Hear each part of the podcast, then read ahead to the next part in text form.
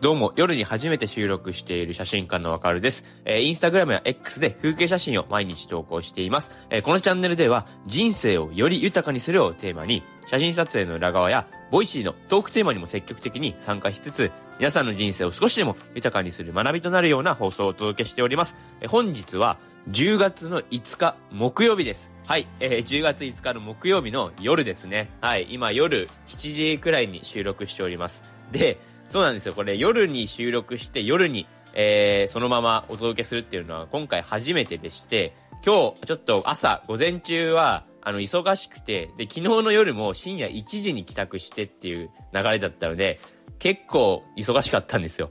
はい。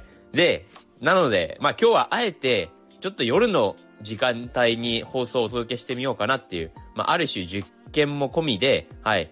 まあ、その夜に、えー、放送をお届けしたら、えー、またいつもとは異なる、えー、層の方々に、えー、届くのではないかという、まあ、仮説を持ちつつも、はい、今、試しで夜にお届けしております。はい。要するに、朝ラジオではなく、もう夜ラジオですね。はい。寝る前の、えー、夜ラジオとして聞いていただければと思います。はい。で、というのもですね、今日の放送の、まあ今日の Voicy のデイリートークテーマなんですけど、えー短眠か長眠かっていうトークテーマなんですね。はい。これめちゃくちゃ夜にふさわしいトークテーマだと思いませんか？はい。まさしく夜ラジオです。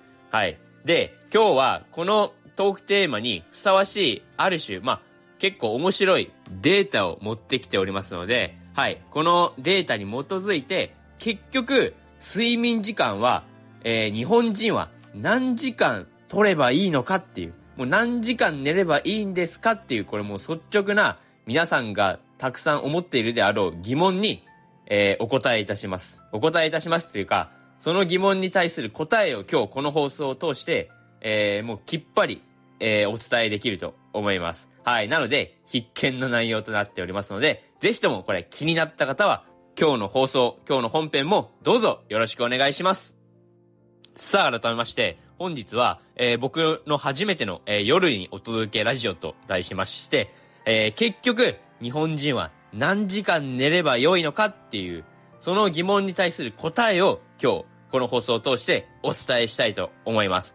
で、まず、結局ですね、えっと、何時間眠れればいいのかっていうことは、多くの人の関心事ですから、これ最適な睡眠時間に関する大規模な研究っていうのはめちゃくちゃ行われてるんです。で、その中でも一番有名なのがアメリカで行われた大規模な疫学調査ですね。はい。で、この調査なんと6年間にわたって110万人を対象に行われたものになります。これめちゃくちゃすごいですよね。はい。なのでこの大規模な調査、なかなかないと思います。で、この調査で分かったことをシンプルに申し上げますと、最も死亡率が低かったのは、睡眠時間が6.5時間以上、7.5時間未満の人たちであったということです。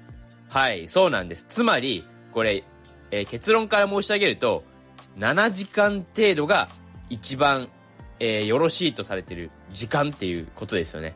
はい。結局何時間眠ればいいんだよって。いや、7時間だよって。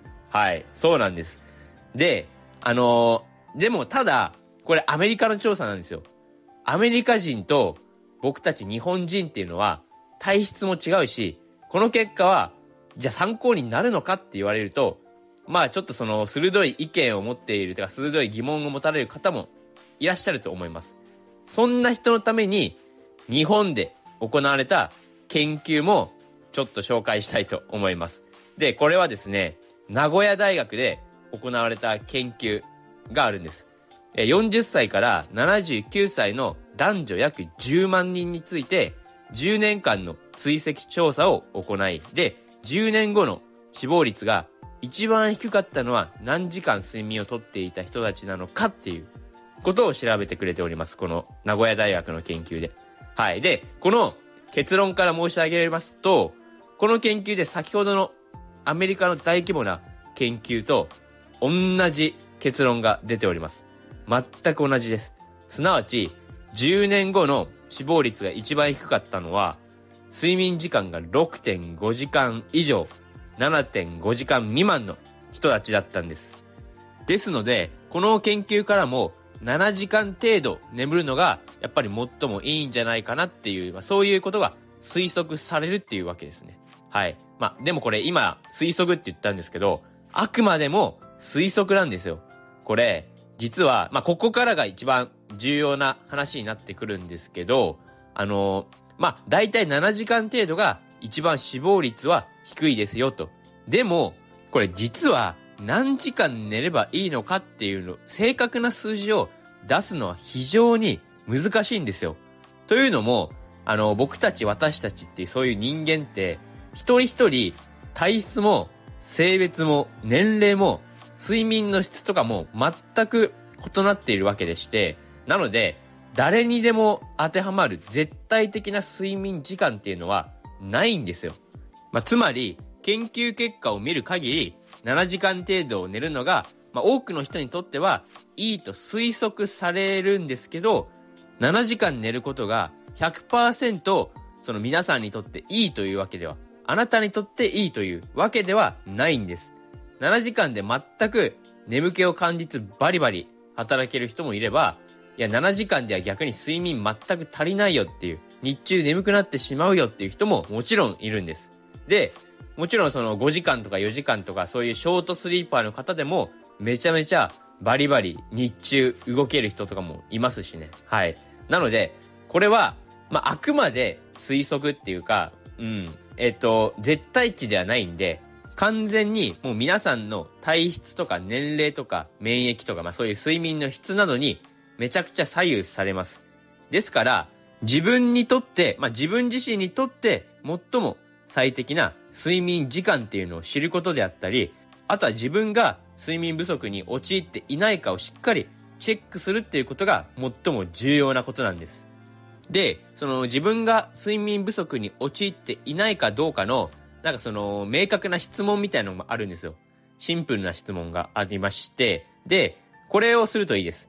まず質問一つ目が、午前中の10時から11時頃に眠たくなりますか？と。はい。これで眠たくなりますと答えた人は、おそらく睡眠不足に陥っている可能性が高いと思われます。はい。で、次の質問が、カフェインを取らなくても、午前中しっかり頭が働きますか？という質問です。はい。いかがでしょう？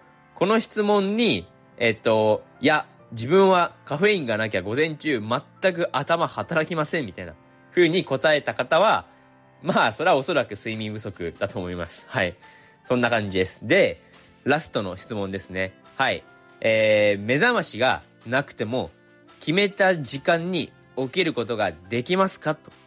はい。これもいかがでしょうか。これもし、目覚ましがないと、もうどうしても一切起きられないんですっていうのであれば、まあ割と睡眠不足の可能性が高いということですね。これ結局、えっと、毎日起きる時間がしっかり固定されてるような人であれば、もう目覚ましなくても自然と起きるんですよね。結局人って。